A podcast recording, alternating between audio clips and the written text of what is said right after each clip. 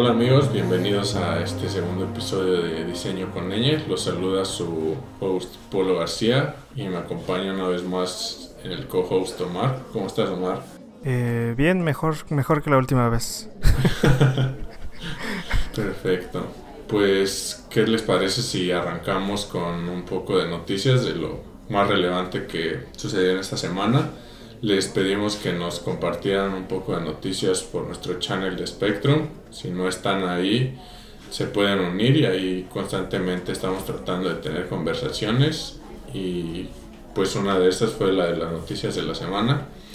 La primera que vamos a tocar fue el tema de que es Bohemian Code, que son las personas que hacen sketch, recibieron un capital esta en una ronda A pues justo el año pasado y este año han habido muchas mucha inversión y funding a compañías orientadas a diseño.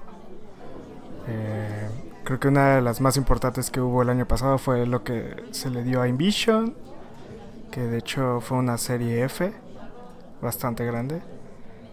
Eh, Figma también recibió hace poquito una serie C, y el último ha sido Sketch, que fue esta misma semana que recibió por parte de ah, Benchmark, creo que se llama. El, sí, Benchmark. Recibió una serie, lo cual me sorprende mucho. Porque creo que nunca habían recibido unas, una serie. No, pues, o sea, digo, no estoy tampoco, no sé, pero lo poco que sé, que creo que no. Y sí está bastante raro, ¿no? Que sea como, digo, al menos creo yo que es la primera de todas las herramientas que mencionamos que era como 100% orientada a diseño de interfaces y como toda esta parte de producto digital y que sean como los últimos de todos en recibir inversión. Está pues no sé está interesante digo habría que ver no si se trata de porque antes no lo necesitaban porque creo que algo que algo que hizo como un muy fuerte sketch y que tiene como tantas cosas y tantas funcionalidades que gran parte o una parte importante de esa funcionalidad la construyó la comunidad y no necesariamente como el equipo core de Sketch. Sí, justo es extraño porque Sketch, a diferencia de Figma, por ejemplo, de InVision, a pesar de que su comunidad es muy grande y muy fuerte, creo que la, gran diferencia es que han sido un poco cerrados. Eh, los founders que son Emmanuel Sa y Peter Omfli eh, siempre se ha como que se ha sentido que son un club bueno no sé si tal cual un club pero han sido muy cerrados. De hecho les costó eh, mucho trabajo abrir también la comunidad de los plugins. Creo que eso lo hicieron más o menos como en Sketch 3.2 algo así. Pero o sea, yo creo que ellos mismos son como el Apple de las herramientas de diseño. A diferencia de Figma, que podríamos decir que es como el Google, ¿no? Como más abierto, eh, colaboración y, cositas así. Eh, Sketch es un poco más cerrado y ellos deciden qué es lo que sucede. Creo que una de las cosas chidas que salió de esta ronda y de las noticias que dieron esta semana es que eh, van a abrirse a, a, más cosas dentro de Sketch y una de las cosas es justo la colaboración, que era lo que Figma ya le había ganado en carreras de hace un buen rato. Sí, pues es...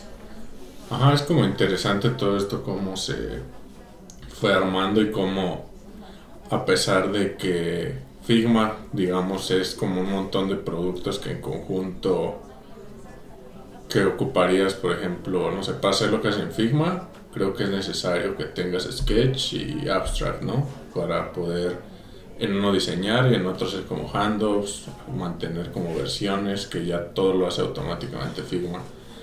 Y pues está interesante, digo, yo, yo personalmente uso, uso, uso Sketch y alguna vez he intentado usar Figma, pero no sé si es ya por como una, ¿cómo se dice? Como un bias que no lo puedo terminar de usar bien Figma y como adaptarme lo siento como muy muy complejo, como muy, no sé, como si estuvieran usando un software de CAD más que un software de interfaces. Mm, originalmente, bueno, yo usé Figma recién como cuando estaba en beta todavía. Eh, y me recordó muchísimo a Sketch, nada más que estaba como en, basado en web, ¿no? Eh, eso ya tiene como unos 2, 3 años. Y digo, ha cambiado mucho, tanto Sketch como Figma han evolucionado a su manera. Mm. Eh, pero si los últimos 4 años mi core, mi, mi, herramienta principal ha sido Sketch, como dices tú, y cuando tratas de usar Figma es como extraño, porque ya hay cosas que hacen diferente. Uno es lo de la colaboración, y la otra cosa creo es la manera en cómo manejan los componentes. Las librerías, como ya esos pequeños detalles, creo que los manejan de forma diferente, es lo que hace como que se sienta un poco extraño. Pero eh, creo que en el fondo son muy, muy, muy, muy parecidos. Sí, o sea, creo que me atrevería a decir que Figma solo, o sea, el producto solo de Figma contra Sketch solo sin plugins es Figma es mucho más poderoso y tiene he visto que tiene muchas más cosas como built-in dentro de la plataforma que no necesariamente necesitan plugins. Y pues, no sé, creo que va a ser como muy interesante ver qué hace Sketch con este capital. Creo que es una oportunidad muy buena para acelerar todo, o sea, como acelerar el desarrollo tal vez de la herramienta, porque siento que, justo como lo mencionabas, este haciendo como esta analogía de Apple, siento que las otras herramientas son como Samsung, o sea, como que sacan las cosas rápido y están innovando y Sketch se mueve como un poco más lento. Pero tiene pero ya tiene como también una base como muy fiel y eso les ha servido, ¿no? Para mantenerse ahí. Sí, de acuerdo. Em, pues hay que ver qué sigue. la otra noticia que tenemos para platicar, de hecho tenemos tres. Eh, la segunda es sobre Android Q, eh, que es la, siguiente versión de Android que Google lanzó esta semana. Bueno, la pasada. eh, la lanzó en una modalidad beta muy diferente a las versiones anteriores que lanzó los años pasados. Eh, la única diferencia creo que es que esta vez él lo está tratando no como un developer preview eh, y es mucho más estable. Creo que eso le da muchas más ventajas con respecto a los años pasados. Y eh, con Android Q vienen mejoras muy interesantes eh, a nivel de diseño.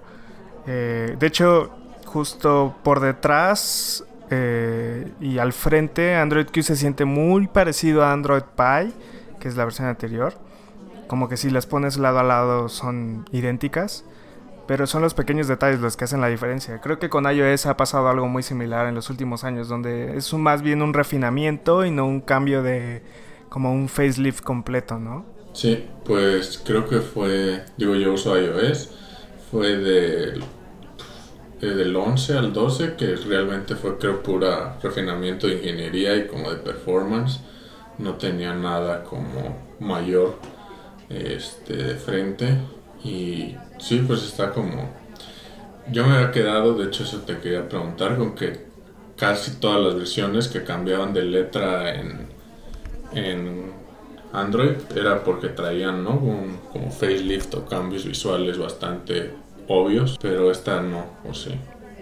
Eh, pues desde Android Lollipop, o sea, L, eh, vienen manejando como este control anual donde cambian la letra sin importar si hay un cambio visual fuerte o no.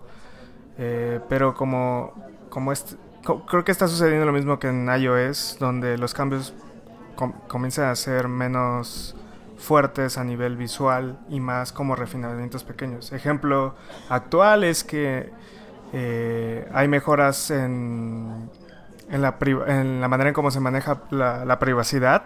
Como que hay mucho enfoque ahorita en la privacidad, los permisos, eh, cuánto tiempo los, los desarrolladores pueden obtener eh, cierta información como el location o las notificaciones.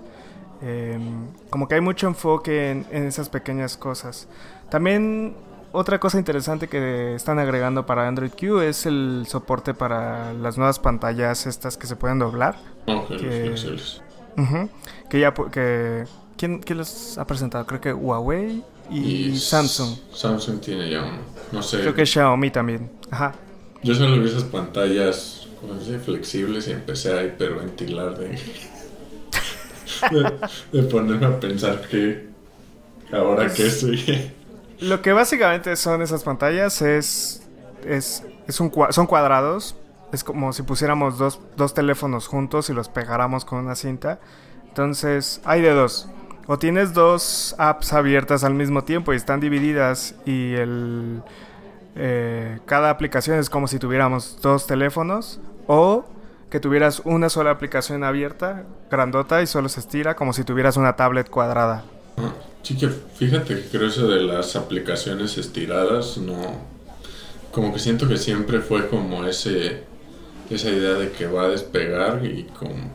No, o sea, yo he tenido desde el iPhone 6, todos mis iPhones han sido Plus y tiene una forma que es como horizontal y no, nunca, realmente creo que hasta tengo bloqueada la orientación horizontal porque las aplicaciones se sienten raras y es como muy incómodo manejar el celular de esa forma, pero pues sí, digo va a estar interesante, ¿no?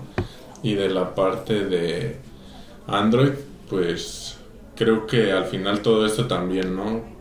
que no se habla mucho y no se toca casi el tema, pero pues al final todas estas decisiones como de cómo se va a manejar la privacidad, uh, lo que presentaron el año pasado en el I.O. de, la, de los informes de uso para los usuarios, de qué tanto usan su celular, pues al final es diseño, ¿no? Y creo que también me da gusto como diseñador ver que le están empezando a dar como la importancia que debería y dejar y como ver también esa parte humana y como dar y que te importen tus usuarios de verdad, más que te importe como generar solo un profit o estar ahí, pues sí, ¿no? Como obteniendo de los usuarios sin darles como la capacidad de que ellos también se administren y controlen las cosas que te dan. Sí, totalmente de acuerdo. Em, bueno, pues si tienen un Pixel viejito, no les recomiendo que lo hagan con sus Pixels nuevos. Este, yo en lo personal tengo un Pixel 3, pero eso todavía lo tengo en Pi. Y tengo un Pixel 1 y tengo Android Q en Pixel 1, entonces ahí lo estoy probando. Pero si llegan a tener un Pixel 3 o un Pixel 2 y quieren ponerle esta nueva versión, yo les recomiendo que esperen. Dentro de un par de meses probablemente sea como una beta release candidate lo suficientemente estable como para que lo puedan instalar. Sí, sí, no la digo yo no lo he hecho en Android pero me acuerdo, una, instalé iOS 11 con Developer, tuve que formatear mi celular porque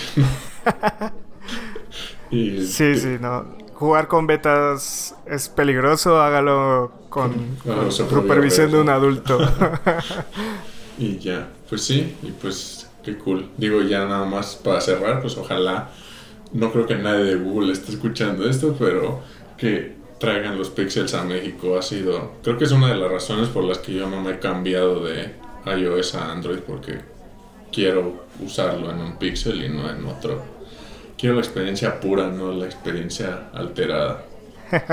bueno, eso ya es tema para otro podcast, porque incluso te podría decir que la experiencia Pixel ni siquiera es experiencia pura. Ah, no, Pero ya hablaremos de eso en otra en otro episodio. Perfecto. Eh, ¿Cuál es el tercer tema que tenemos? Pues el tercer tema es volviendo un poquito a las herramientas de diseño y es Abstract, que para los que no lo conocen, Abstract App es una aplicación que básicamente es un software que te ayuda a versionar tus archivos de Sketch, que es, ah, digo, para mí es algo muy familiar porque tengo background de desarrollo, entonces es para mí explicarlos como un GitHub de diseño, ¿no? Pero para alguien tal vez no tan conocido en la parte de código, pues básicamente es que puedes ir subiendo las versiones de tus archivos, varias gente puede estar trabajando en ellos de forma paralela y se pueden regresar a versiones viejas, a versiones nuevas, o sea, se puede estar brincando entre eso, ¿no? Y la noticia es que hicieron un release de una nueva versión que incluye cosas como el Dark Mode, um, reacciones con emojis. Uy, Dark Mode. Muy fan yo. de reacciones con emojis y la que a mí me emocionó más fue la de los assets de poder exportar los assets ya desde Inspect, que es una de las partes de Abstract, que pues básicamente es terminar como de cerrar ese círculo que tenían como hueco entre entre qué es lo que le faltaba a Abstract para hacer un Zeppelin, ¿no? Sí, con Inspect con, compiten directamente con Zeppelin, ¿no? Sí. Sí, y pues ya son, digo, ya en este punto ya son dos productos en uno, básicamente. Y pues sí, digo, no sé, de, del Dark Mode, eh, no sé, yo estoy conflictuado, nunca me cuesta, me gusta, pero de hecho intenté usar alguna ocasión Sketch en Dark Mode y lo quité porque por alguna razón como que me costaba más diseñar, no sé, supongo que es completamente psicológico. Sí, al principio es súper raro. Yo, yo tengo ahorita, estoy en modo Dark Mode All the Things. Tengo mi teléfono en Dark Mode, tengo, tengo todas mis ads en, Dark Mode. Y está padre para no lastimarte los ojos. Como que en la noche es muy chido trabajar con eso. Incluso con el, el modo nocturno, el que te pone en la pantalla amarilla. Como para no lastimarte los ojos. Eh, y sí, al principio diseñar en Sketch, sobre todo con, los, con el rollo de los colores, es un poco extraño. De hecho, sí te como que hay un bias a la hora de que estás diseñando tus pantallas porque todo el fondo es como un gris oscuro y tus pantallas son blancas, entonces como que el contraste te como que afecta. es, un poco extraño, pero es, es, como al principio y después de unos días ya te acostumbras. Y sí, Abstract de hecho era la última app que me faltaba de toda la colección que uso ya les pasaré mi por el por el foro en, en, Spectrum. Les voy a pasar el, screenshot de todas las apps que uso para diseñar. Pero de todas, la única que me faltaba que tuviera Dark Mode fuera, era Abstract. Porque de hecho, la semana antepasada, Zeppelin también obtuvo su versión su versión oscura. Ok, perfecto. Pues está, digo, si, si es algo que les gusta, está Abstract con el Dark Mode. Y también yo tengo una aplicación que se las puedo compartir también por Spectrum que se llama Night Owl, que lo que hace es te permite estar brincando en Mac desde la barra de herramientas entre Dark y o sea, entre Dark y el Light Mode sin necesidad de ir hasta settings y también tiene como sobre escrituras, o sea, si quieres que esté en Dark Mode pero que una de las aplicaciones no corre en Dark Mode, lo puedes hacer ahí. Y básicamente... ¡Qué cool! y básicamente es lo que tengo. O sea, mi Mac está en Dark Mode y Sketch está como forzado a que sea Light Mode. ¿Y lo puedes configurar por tiempo? O sea, que en el día sea Light y en la noche sea Dark. Sí, tiene perfecto. Tiene un. ¿Cómo se llama? Se me fue el nombre. Un schedule. O sea, para que lo marques. Pues el manual lo. Lo compro. ¿Cuánto, cuánto cuesta? no es la mejor parte, es gratis. Buenísimo. Sí, pues a veces los compartimos y pues ya, ¿no? Eso fue con Abstract y digo... Hablando de Abstract. Hablando de Abstract, creo que una de las partes más importantes de Abstract es eso, ¿no? La capacidad de darte la... de versionar cosas y de tener como más control sobre tus archivos. Y hablando, y o sea, muy relacionado esto de las versiones y de tener como control de tus archivos y de tus diseños pues hace que, ¿cuántos años eran? Es relativamente popular, nueva, hasta hace poco, ¿no? Todo este tema de sistemas de diseño. Y pues, de hecho, César, uno de los escuchas del podcast, nos preguntó si podíamos hablar de eso y pues aquí estamos. Eh, para hablar de eso. para hablar de eso. Pues no sé si quieres arrancar, Omar, contándonos tú, o sea, porque creo que eso es algo muy interesante de lo que me he dado cuenta, que para cada diseñador eh, un sistema de diseño son cosas tal vez como muy distintas, ¿no? Y es como esas cosas de, que siguen generando controversia en Twitter, de algo parecido a si los diseñadores deberían de hacer código, pero... Sí, bueno, a ver. dos cosas. Creo que los sistemas de diseño no son para todos. Eh, sobre todo para proyectos que son muy simples y pequeños. Creo que es eh, atacar problema con un martillo. Eh, pero para proyectos mucho más grandes creo que son perfectos. O sea, es eh, el martillo perfecto para el clavo ideal, ¿no? Sí. Mi pues perspectiva histórica creo que digo, yo me formé como diseñador aprendiendo de las guías de diseño de, de Android antes de que fueran Material Design. Y una vez que sale Material Design, creo que Material Design se convierte en el primer sistema de diseño tal cual popular, como masivo así, que todo el mundo quería usarlo, ¿no? Eso ya tiene cuatro años. Ok. Eh, digo, yo, yo no sé tanto de la historia previa, pero no recuerdo o no sé de alguna algún otro sistema de diseño que haya nacido antes. En aquel tiempo ni siquiera se le llamaba así. Sí, no. Este, pues no sé si cuente, o sea, yo yo me eduqué, o sea, me eduqué em, cuando empecé a diseñar, yo hacía antes desarrollo y pues la parte específicamente frontend y era como y hay como un rollo muy sistemático cuando haces como approach de una pantalla para implementarla. O sea, cómo puedes reducir componentes, cómo puedes hacer para repetir la menos cantidad de código posible.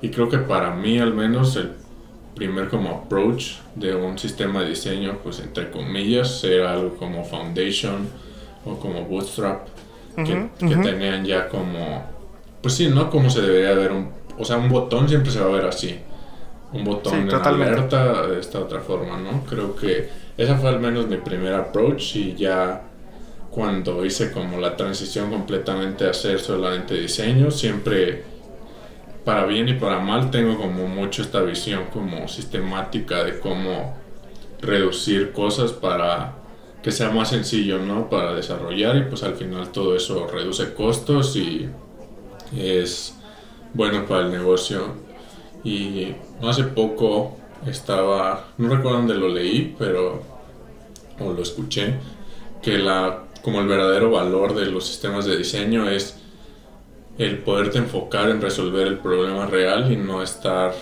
y no perder tiempo, entre comillas, obviamente, entre cómo se va a ver un botón en esta pantalla en específico o cómo es la distribución de cosas, ¿no? Sí, justo ayudan a definir todas esas cosas. O sea, igual puedes llevar un sistema de diseño a diferentes niveles. Está, creo que el ejemplo que das es el nivel más alto donde puedes traducir y de hecho así debería ser cada uno de los elementos que creas, botones, barras, eh, links, texto.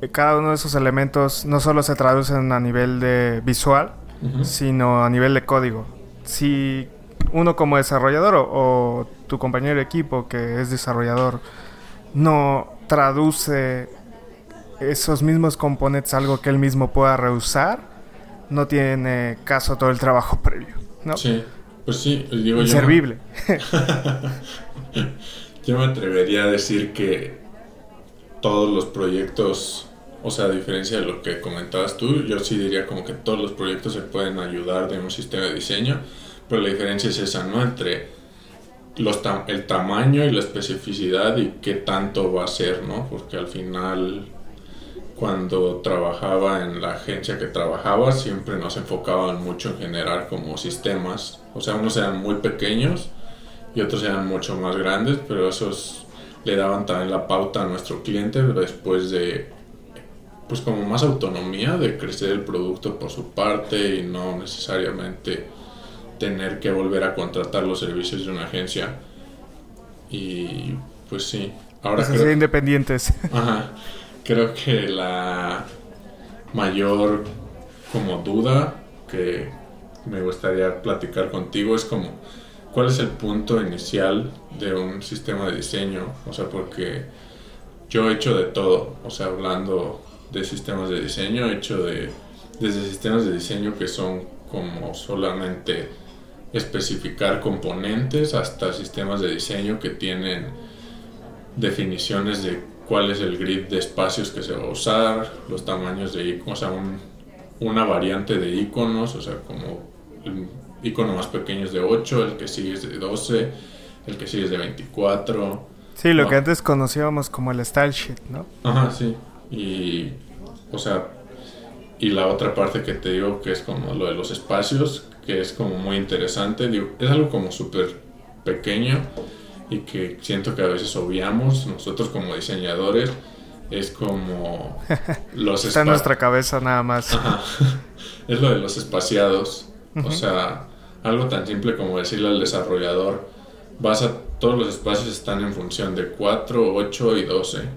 O sea, ya ahí también a ellos les da la, como el poder de que cuando se tenga que prototipar algo rápido, no necesariamente tengan que pasar por ti las pantallas, sino ya saben, ¿no? hay un sistema en, el, ¿cómo Para definir. Sí, a nivel visual el sistema de diseño puede representar muchísimo eh, el, Atomic Design, em, donde tenemos átomos, tenemos moléculas y eventualmente esas moléculas se unen y tienes componentes más grandes. Em, yo lo que normalmente hago y me ha servido mucho para ese tipo de cosas es que eh, los ejemplos de los componentes ya más grandes, donde ya hay una combinación de diferentes cosas, imaginando, veo un título, un subtítulo, y eso ya tiene ciertos espaciados y siempre va a funcionar igual. Cada vez que hay un título y un subtítulo, esto va a funcionar igual. Si eso tiene un call to action, que se refiere a un botón, entonces funciona de esta otra forma. Entonces hay un, eh, hay un componente que pues, tiene toda esa estructura y... Y sí, como dices, si hay números detrás, si hay de 8 a 16 a 24, pues entonces también lo representas. Creo que eh, eh, no hay, actualmente las herramientas son un poco más dinámicas, a diferencia de lo que teníamos antes de que tenías que crear el libro y especificar de aquí a aquí hay tanto, ¿no? Como que eso lo hacíamos antes. Eh, herramientas como Seblit o como Inspect de, de Abstract eh, te permiten pues ver distancias entre los elementos, entonces no es como que ya ya haya que decir de aquí a aquí hay tanto, ¿no? Sino ya viene ya viene por default en, en esas herramientas. Eh, y sí, como te digo, lo que me ha servido es tener componentes que ejemplifiquen eso. Ok, pues eh, sí, o sea, siento que el sistema de diseño es como una cosa muy interesante porque desde mi visión, no sé, probablemente alguien me vaya a corregir, viene, es como el mundo ya de la implementación, o sea, el código, cómo afecta el proceso de desarrollo, de, perdón, de diseño porque pues al final todo esto ayuda en desarrollo, pero también una vez que ya como diseñador te acostumbras a pensar como en sistemas y es como más pues como más ordenado, también te ayuda a ti a agilizar los procesos porque ya no tienes que ajá, ya no te tienes que estar peleando entre cuánto espacio aquí, 5, 6 píxeles, o sea, es como 4, el que sigue son 8 y el que sigue son 24, ¿no? Ahora, Em, yo quisiera agregar aquí que los sistemas de diseño, no tanto en su funcionalidad, sino a nivel visual, van muy atados al branding de lo que estemos diseñando. Así como los componentes tienen que ser este, reusables a nivel visual y a nivel de desarrollo, ah, eh, cada uno de los componentes debe expresar muy bien la marca del producto que estemos diseñando. Y creo que ahí va atado a la pregunta que tenía César eh, en, en, Spectrum. Su pregunta eh, va, va, va con respecto a que él está diseñando actualmente tres productos muy distintos. Eh, por lo que estoy entendiendo en su pregunta, los tres productos van como con una marca detrás.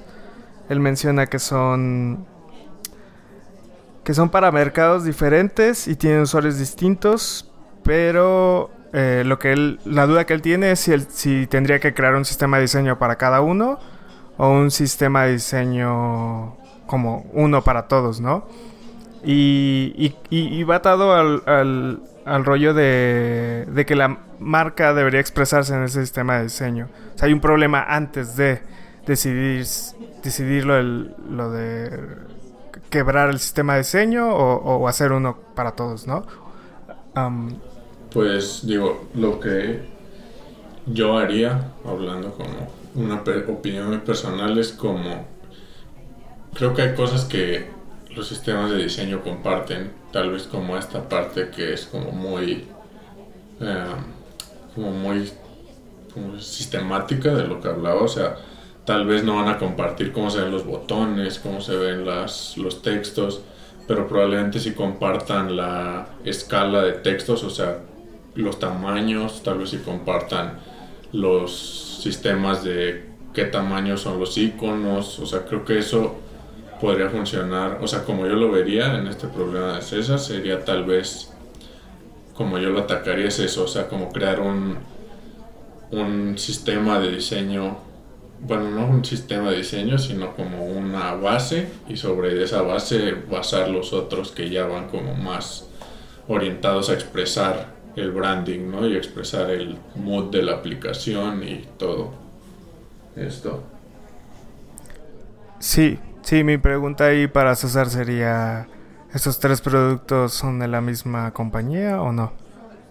Digo, porque ah, regresando un poco al tema de Material Design, si lo queremos simplificar, eh, ahorita la segunda versión de Material Design trajo algo que se llama Material Theming, que es básicamente sistemas de diseño para tu propia marca, ¿no? Entonces, eh, hay, un, hay un tema, por así llamarlo, que expresa tu marca.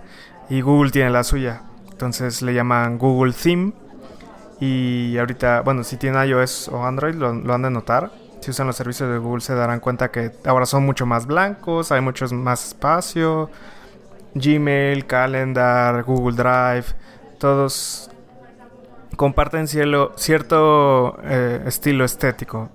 Y, y, eso va hacia... pueden ser productos distintos para diferentes mercados. O sea, uno podría argumentar que Gmail es para cierto mercado, Google Drive es para otro y el otro que mencioné es para otro mercado, ¿no? Pero todos comparten una marca y todos deben verse muy similares. Eh, yo, le, yo le pondría ese ejemplo a César.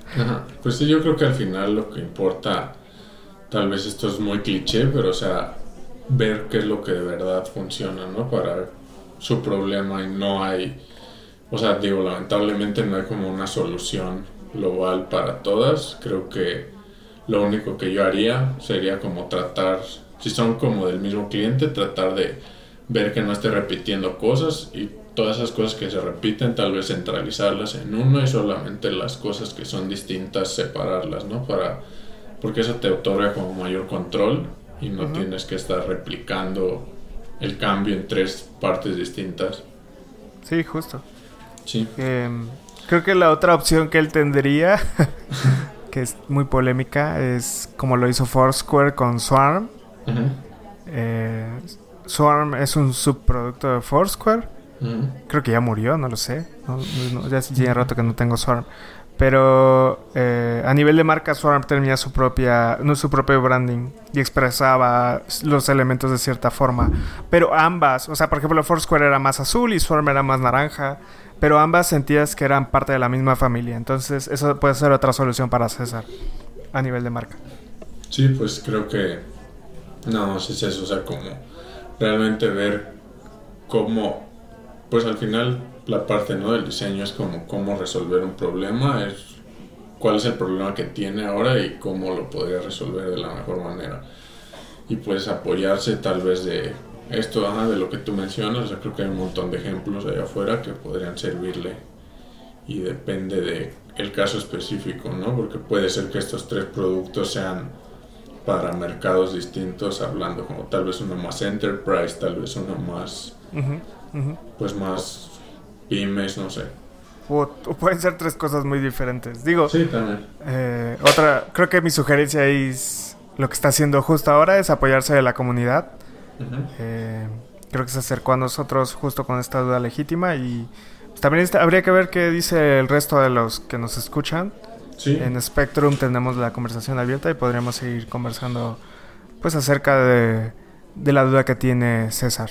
Sí, creo que está súper padre, o me gustaría mucho escuchar como las opiniones de otros diseñadores sobre esto, sobre los sistemas de diseño, cuál ha sido su experiencia, qué es para ellos un sistema de diseño y pues creo que sí, o sea, hablando con otros diseñadores y ahorita hablando contigo, creo que no hay como una definición de diccionario, ¿no? La, creo que la definición, diría yo, es nada más definir cosas reutilizables que puedan servirle al negocio y a la empresa. Eh, nada más para cerrar, les recordamos que tenemos todavía las dos invitaciones de Dribble. Nadie, nadie las ha pedido todavía. Ahí están disponibles. Y creo que estaría súper cool que tal vez no les... O sea, tal vez algunos de nuestros escuchas o casi todos ya tienen las invitaciones, pero creo que estaría cool que si conocen a alguien que está buscando o no sé, o sea, no necesariamente para ellos, pues compartieran, ¿no? Sí, sí, estaría increíble, la pueden compartir en el en Spectrum.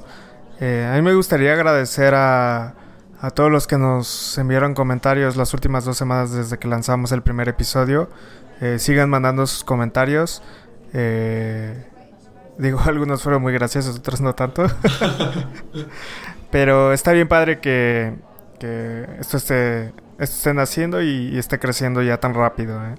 sí, pues al final creo que es eso, ¿no?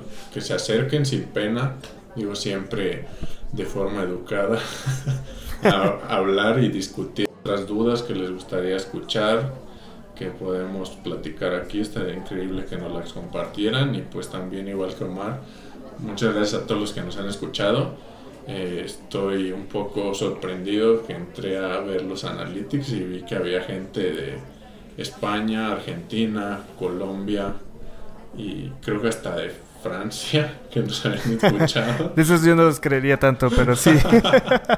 Alguien tiene ahí un VPN francés, pero está súper cool y pues ya saben, nos pueden seguir en Twitter, en, estamos como arroba diceno con N. Que, que todavía sigue dando todavía me sigue dando como cosa decirlo como se supone que debería ser ñ pero es, la ironía del nombre, y estamos también en Spectrum y pues en nuestras cuentas personales yo estoy como arroba polo not pol y Omar está como arroba Omar Tosca. A ese no hay pierde. Este. Sí, ese, tú, sí, llegaste temprano a la repartición de handles. Asterisco en eso lo cambié hace apenas cuatro años. ah, no, yo no. Solo, que no hay tantos Omar Tosca en el mundo.